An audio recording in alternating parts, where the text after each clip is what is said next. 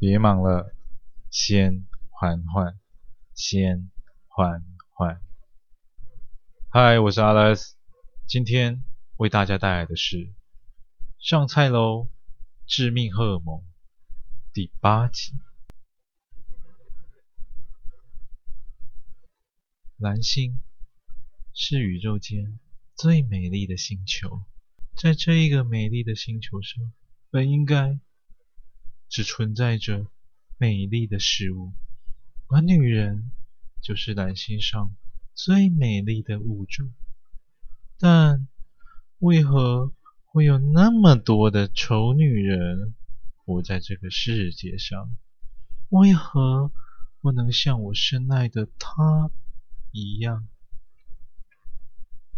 绝世红尘地活着呢？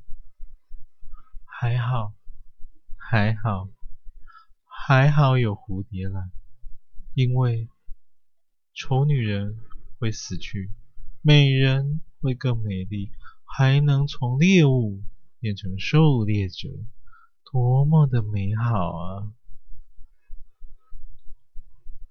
我的嘴边叼着一根细烟，烟雾伴随着橘红的灯光，一亮一暗地冉冉升起。我看着手机里不停地传来讯息声，还有数十通未接来电。我想，他应该很满意蝴蝶兰的功效，但我还得让他再多等一会儿，因为人性总是如此。突然间，荧幕上出现了来电显示，这通电话我。不能不接，因为那可是我的救命恩人，也是他的救命恩人，更是我们的再生父母。陈医生你好，有什么我能帮忙的吗？安娜，你这么说就见外了，不过确实有事想请你帮忙。别客气，陈医生是我这辈子最感激的人。出了这条命，我什么都能为医生做。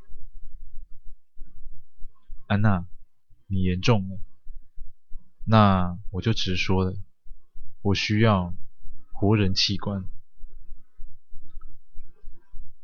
虽然陈医生提出的要求，在常人看来简直就是极致的疯狂。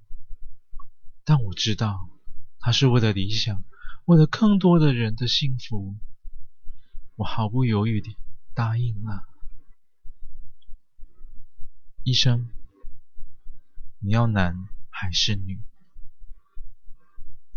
女人，最好是没有生育过的女人。没问题，陈医师，过几天我再与您联系。你。再来我这取货吧。好的，那里还真是不错，地处偏僻，群山环绕，还有鬼影幢幢的流岩保护。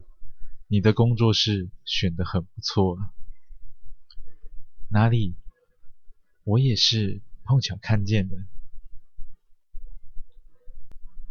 挂上电话后，我走到户外的广场上。仰望着满天星斗，不停闪烁的星光，那正是死亡的象征。那是遥远的恒星所发出来的光芒，穿越数万光年后，在我看见时，那一颗恒星也应该死亡了。